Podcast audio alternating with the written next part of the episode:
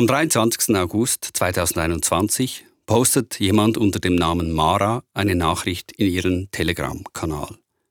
Mara behauptet, im Auftrag eines anonymen Informanten zu handeln und die Nachricht beginnt so. Liebe Mara, mein engster Kindheitsfreund arbeitet seit einigen Jahren in einer der großen Pharmakonzerne und hat mir anvertraut, dass in Pharma- und Medizinkreisen seit wenigen Tagen eine erschreckende Erkenntniswellen schlägt. Der Telegram-Kanal, auf dem die Nachricht auftaucht, heißt Impfschäden Schweiz. In der Nachricht geht es um die mRNA-Impfung für Kinder, die in den USA eingesetzt wird. Sie seien nicht sicher und führe dazu, dass die geimpften Kinder nur Stunden nach der Impfung gelb-weißen Schleim aushusteten, sogenanntes Sputum. Die Nachricht ist lang und die Details sind kompliziert. Die Ribosomen haben keine Chance, mit der Proteinsynthese zu beginnen und lösen somit eine verheerende Kettenreaktion in den Körpern unserer Kinder aus. Diese husten daraufhin mehrere Wochen lang krampfhaft dickes und festes Sputum aus. Scans der Lungen von Betroffenen deuten auf eine starke Vernarbung der Lungen hin. Und weil niemand darüber berichte, schreibt der Informant, bringe er jetzt die Sache ans Licht. Diese Nachricht, sie verbreitet sich auf Telegram wie ein Lauffeuer. Sie wird in hunderten Kanälen weiterverbreitet und innerhalb von wenigen Tagen erreicht sie mehrere hunderttausend Menschen in Deutschland und der Schweiz. Aber die Nachricht, sie ist falsch. Eine typische Desinformation wie sie auf Telegram täglich kursiert. Gemacht, um die Meinung von Menschen zu manipulieren. Mit einem Unterschied. Hier sind es für einmal die Manipulierer selbst, die manipuliert werden. Was ist genau geschehen und wie gefährlich ist das für unsere Gesellschaft? Darum geht es in dieser zweiten Folge von Dark Social, einer Podcast-Serie von SRF Hotspot und SRF Data. Ich bin Julian Schmidli. Folge 2 Telegram Königin der Dunkelheit. Beginnen wir mit Sascha, alias Sputim. Äh, ich bin der Sascha, die meisten kennen mich als Sputim. Von der alten Synchronisation, die ich gemacht habe, Sponstream 300. Ich komme aus Winti, bin jetzt 34 und habe jetzt wieder angefangen, Videos zu machen. Spudim ist eine Art satirischer Videokünstler. Seine ersten Videos gingen noch vor YouTube viral. Ich hätte wieder, dass du wieder mit mir zusammen bist, Mann. Über MSN-Chats und gebrannte CDs. Du weißt, das geht nicht, Spudim. Doch, es geht, Mann. Weil weißt du, ich bin voll in Liebe mit dir. Ja, später schnitt er bekannte Filme neu zusammen und vertonte sie in seiner Kunstsprache. Da, Schiffscha, Blocher! Ausländer! Und jetzt betreibt er mit Sputim TV einen Kanal auf YouTube und macht sich dort vor allem über Corona-Skeptiker lustig. Die Nachricht vom Anfang mit dem ominösen Krankheitsverlauf namens Sputum, sie ist komplett erfunden. Von Sputim selbst. Als Streich, wie er sagt. Und eines Tages habe ich gedacht, hey, ich schreibe der, über der Corona, äh, Impfschäden Corona-Impfung Schweiz. So heißt es, glaube ich. Und ich gedacht, komm, ich schreibe jetzt einfach mal irgendeinen erfundenen Scheiß an. Und habe es dir geschickt. Ich habe es mega detailliert gemacht, damit sie Fehler kann eigentlich rauspicken ähm, So hat sie sofort gepostet. Also ich sage sie, weil äh, die Leute nennen sie Mara dort. Also ich gehe davon aus, dass es eine Frau ist. Und sie hat dann sofort gepostet und ich gedacht, wow, das war viel zu leicht. Dass dieser Kanal eine völlig erfundene Nachricht ungeprüft weiterverbreitet, das überrascht Sputim und er setzt dem Ganzen noch einen drauf. Er erfindet eine Webseite und schmückt die Falschnachricht dort mit weiteren absurden Details aus. Dann schickt er sie nochmals an die Telegram-Nutzerin Mara. Wieder wird sie sofort gepostet. Und wieder wird sie überall geteilt. Sputi macht ein Video über seinen Streich. Darin macht er sich lustig über die Corona-Skeptiker auf Telegram, die der Wissenschaft nichts glauben, selbst aber auf jede erfundene Nachricht hereinfallen. Und wirklich auf alles reinfallen, was, was man reinfallen kann. Die Seite hat kein Impressum gehabt. Es hat keinen Kontakt. Es hat nichts. Es hat äh, keinen Namen von der Redakteurin auf der Seite. Kann alles dort auslassen. Ja, es ist einfach eine total unglaubwürdige Seite gewesen. Und noch nie hat jemand von dieser Seite gehört. Und die, hat es halt. Also ich glaube wirklich, man könnte alles erfinden. Die würden alles nehmen. Also wirklich alles. Es ist traurig. Für Sputim war es ein lustiges Experiment. Mit einer ernsten Erkenntnis. Dass es verdammt einfach ist, Miss- und Desinformationen teilen und davon profitieren. Also einfacher als man denkt. Und wenn man das wirklich so aufbaut, ein richtiges äh, Team dahinter hat und Finanzen dahinter hat, ist das eigentlich erschreckend, also was man da machen kann.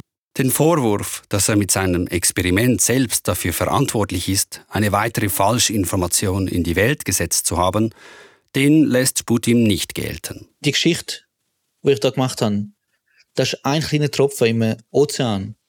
Nicht übertrieben. Von so vielen solchen Fake-Stories und Missinformationen.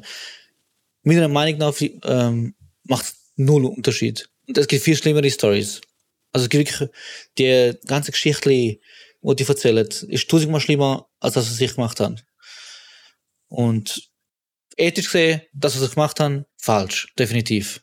Ich habe Missinformationen verbreitet. Aber wenn, wenn, man, das, wenn man sich damit befasst, ein bisschen, mit diesen Leuten, würde man, glaube ich, jeder zustimmen, dass es wirklich keinen Unterschied gemacht hat. Also, es sind viel schlimmere Sachen da drin. Am Ende seien nicht die Leute das Problem, die solche Falschinformationen glauben, sondern jene, die sie erfinden und verbreiten.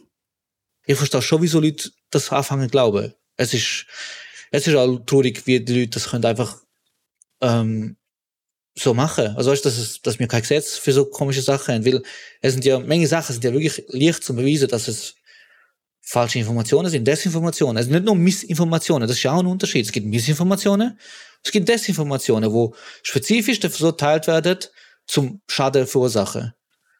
Und dass das einfach so läuft, dass das, äh, also weißt, in der Schweiz kannst du drauf und jemandem auf Twitter schreibst, du bist ein Arschloch, kann er dich anzeigen.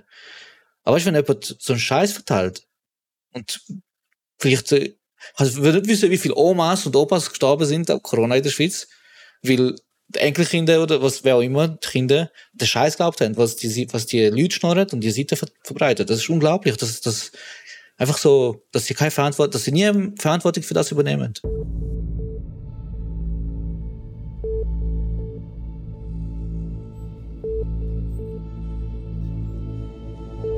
Das Experiment von Sputim zeigt, auf Telegram ist es möglich, Falschinformationen an Hunderttausende von Nutzerinnen und Nutzer zu verschicken, ohne dass jemand diese prüft. Und ohne dass man weiß, wer hinter einer Nachricht oder einem Kanal steckt. Es ist diese Eigenschaft, die Dark Social Kanäle so gefährlich macht. Dark Social, das ist diese neue Art von Plattform, irgendwo zwischen Messenger-Dienst und sozialem Netzwerk. Und noch etwas macht Telegram besonders. Telegram zensiert nicht. Es ist der Grund, warum sich Telegram im letzten Jahr zur Königin von Dark Social gemausert hat. Im Gegensatz zu Facebook oder Twitter. Die großen Social-Media-Plattformen, sie sind in den letzten Jahren unter starken Druck geraten, wegen Desinformation. Desinformation, das sind Falschinformationen, die absichtlich erfunden und verbreitet werden, mit dem Ziel, gewisse Menschen zu täuschen und zu manipulieren. Meist geschieht es aus politischen Gründen, etwa um Wählerstimmen zu gewinnen oder Chaos zu stiften. Oder es geschieht aus wirtschaftlichen Motiven, weil sich damit viel Geld verdienen lässt. Erfolgreiche Desinformation klingt manchmal einfach so unglaublich, dass sehr viele Leute mehr darüber wissen wollen, zum Beispiel darüber, wie unsicher die Impfung für Kinder ist. Aber wenn die Menschen nicht mehr wissen, was jetzt wahr ist und was falsch, dann führt das zu Chaos und Streit. Deshalb mussten die großen Plattformen etwas dagegen unternehmen. Mit Algorithmen und eigenen Faktencheck-Teams gehen sie seither gegen Desinformation vor. Wer etwa auf YouTube wiederholt Unwahrheiten über die Impfung verbreitet, wird dort gesperrt.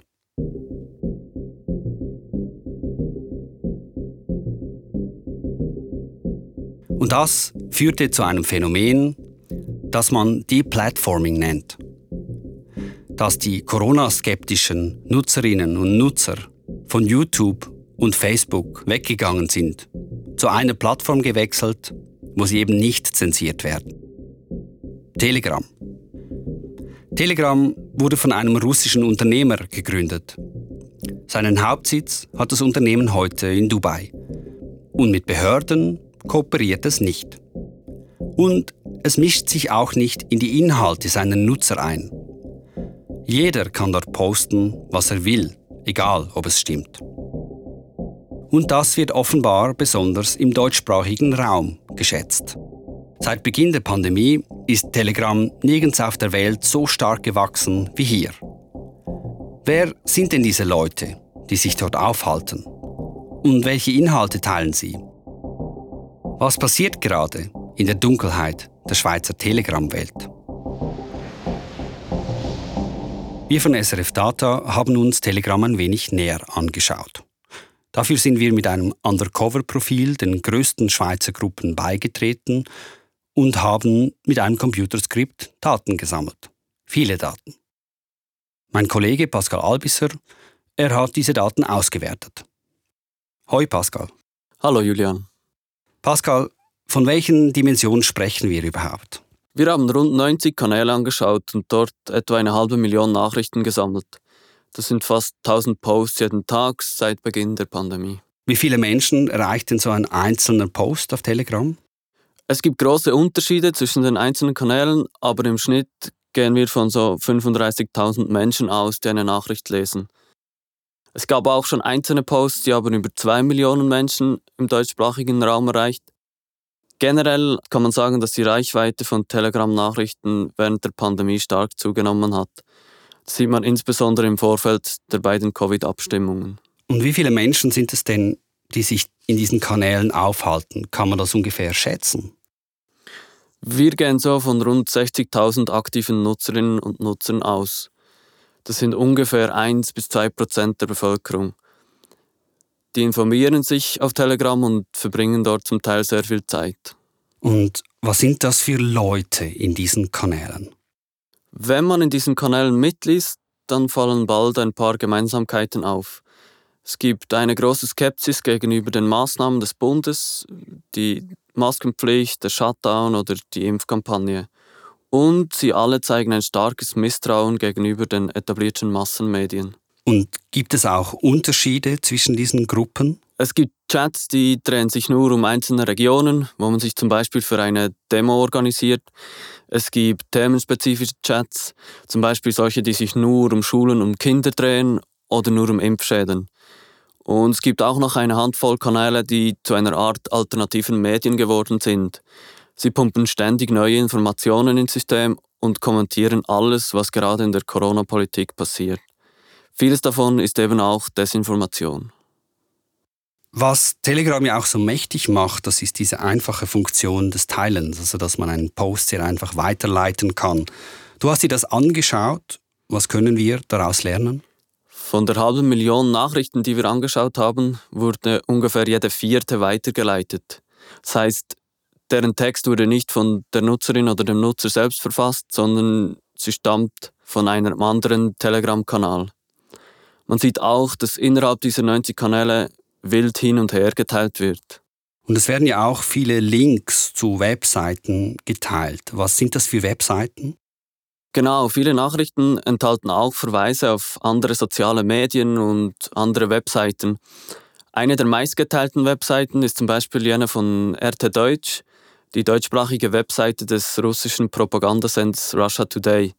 Der ist schon länger bekannt dafür, Desinformation zu verbreiten. Und YouTube, das ist für viele ja auch noch immer eine wichtige Quelle. Du hast analysiert, wie viele von den YouTube-Videos, die auf Telegram geteilt wurden, inzwischen von YouTube selbst gelöscht worden sind. Was hast du da herausgefunden? Genau, wir haben ungefähr 18.000 verschiedene YouTube-Videos gefunden. Das alleine muss man sich mal vorstellen. Wenn jedes von diesen Videos 10 Minuten lang wäre, dann bräuchte man ungefähr 125 Tage am Stück, um das alles schon nur anzuschauen. Ähm, von diesen geteilten Videos wurde inzwischen ungefähr jedes dritte Video gelöscht. Das ist ein Hinweis darauf, wie viel Desinformation da verbreitet wird. Also jedes dritte Video ist den Desinformationsalgorithmen von YouTube zum Opfer gefallen. Das sind ziemlich viele. Ja, das sind sehr viele. Vor allem, weil die Algorithmen von YouTube immer noch sehr viel Desinformation übersehen. Der Anteil von Videos mit Desinformation, die auf Telegram geteilt werden, dürfte deshalb noch mal größer sein. Und was mir auch noch aufgefallen ist, immer wieder finden sich in diesen Kanälen auch rechtsextreme oder verschwörungsideologische Inhalte. Wie profitieren denn diese Szenen von der Corona-Community, die jetzt auf Telegram ist? Wir haben auch rechtsextreme und verschwörungsideologische Kanäle analysiert. Wir haben dabei herausgefunden, dass die sehr gut mit den typischen Corona-Kanälen vernetzt sind. Man erkennt praktisch keine Abgrenzung. Auch die Views dieser extremen Kanäle steigen während der Pandemie. Das heißt, ihre rassistischen und antisemitischen Inhalte erhalten mehr Reichweite und erreichen auch die Leute aus der Szene der Corona-Skeptiker. Und das ist natürlich problematisch.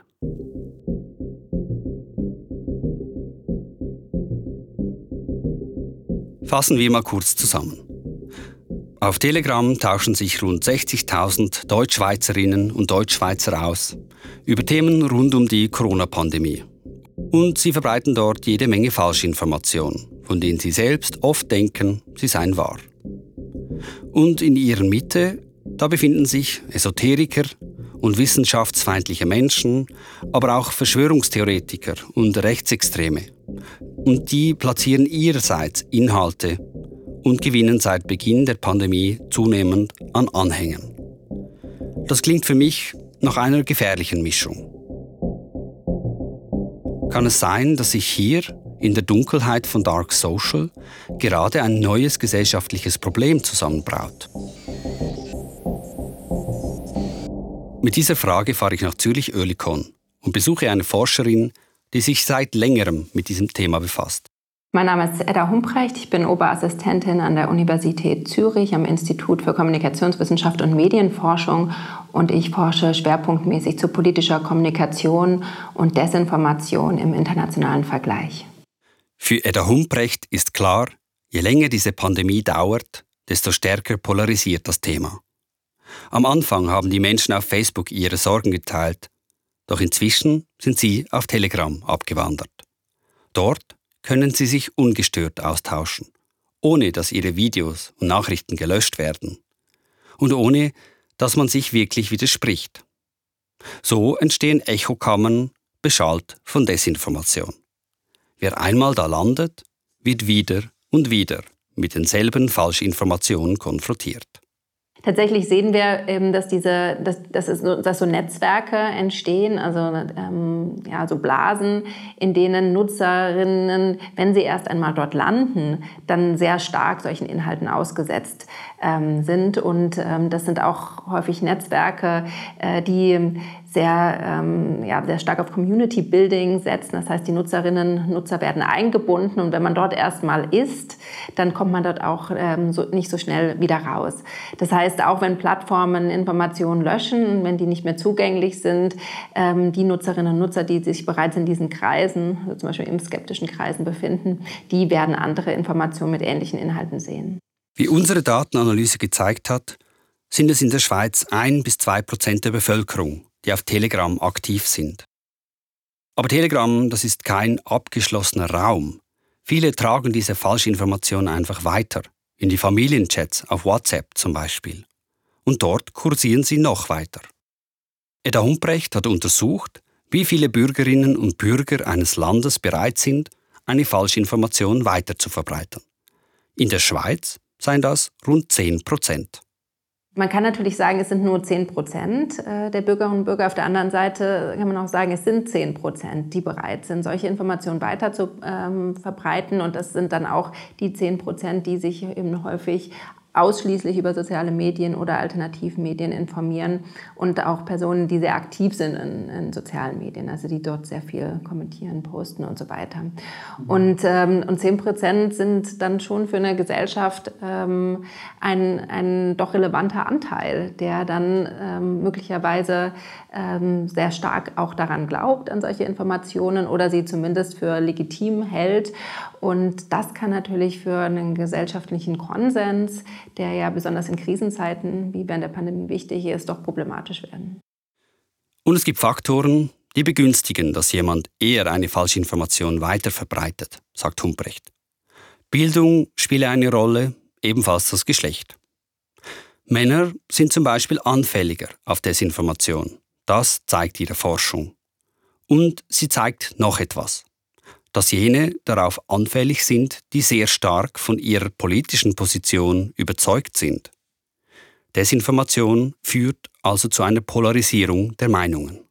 Wenn man sich sehr, sehr stark verortet äh, in einem Spektrum, dann ist man sehr überzeugt von, ähm, einer, ähm, von einem Aspekt, von einer Einstellung und ist, das zeigt auch die Forschung, ist dann weniger offen für, ähm, für Informationen, die die eigene Position in Frage stellen und man ist auch offener für ähm, Informationen, die die andere Seite, den Gegner quasi diskreditiert, auch wenn diese Information falsch ist.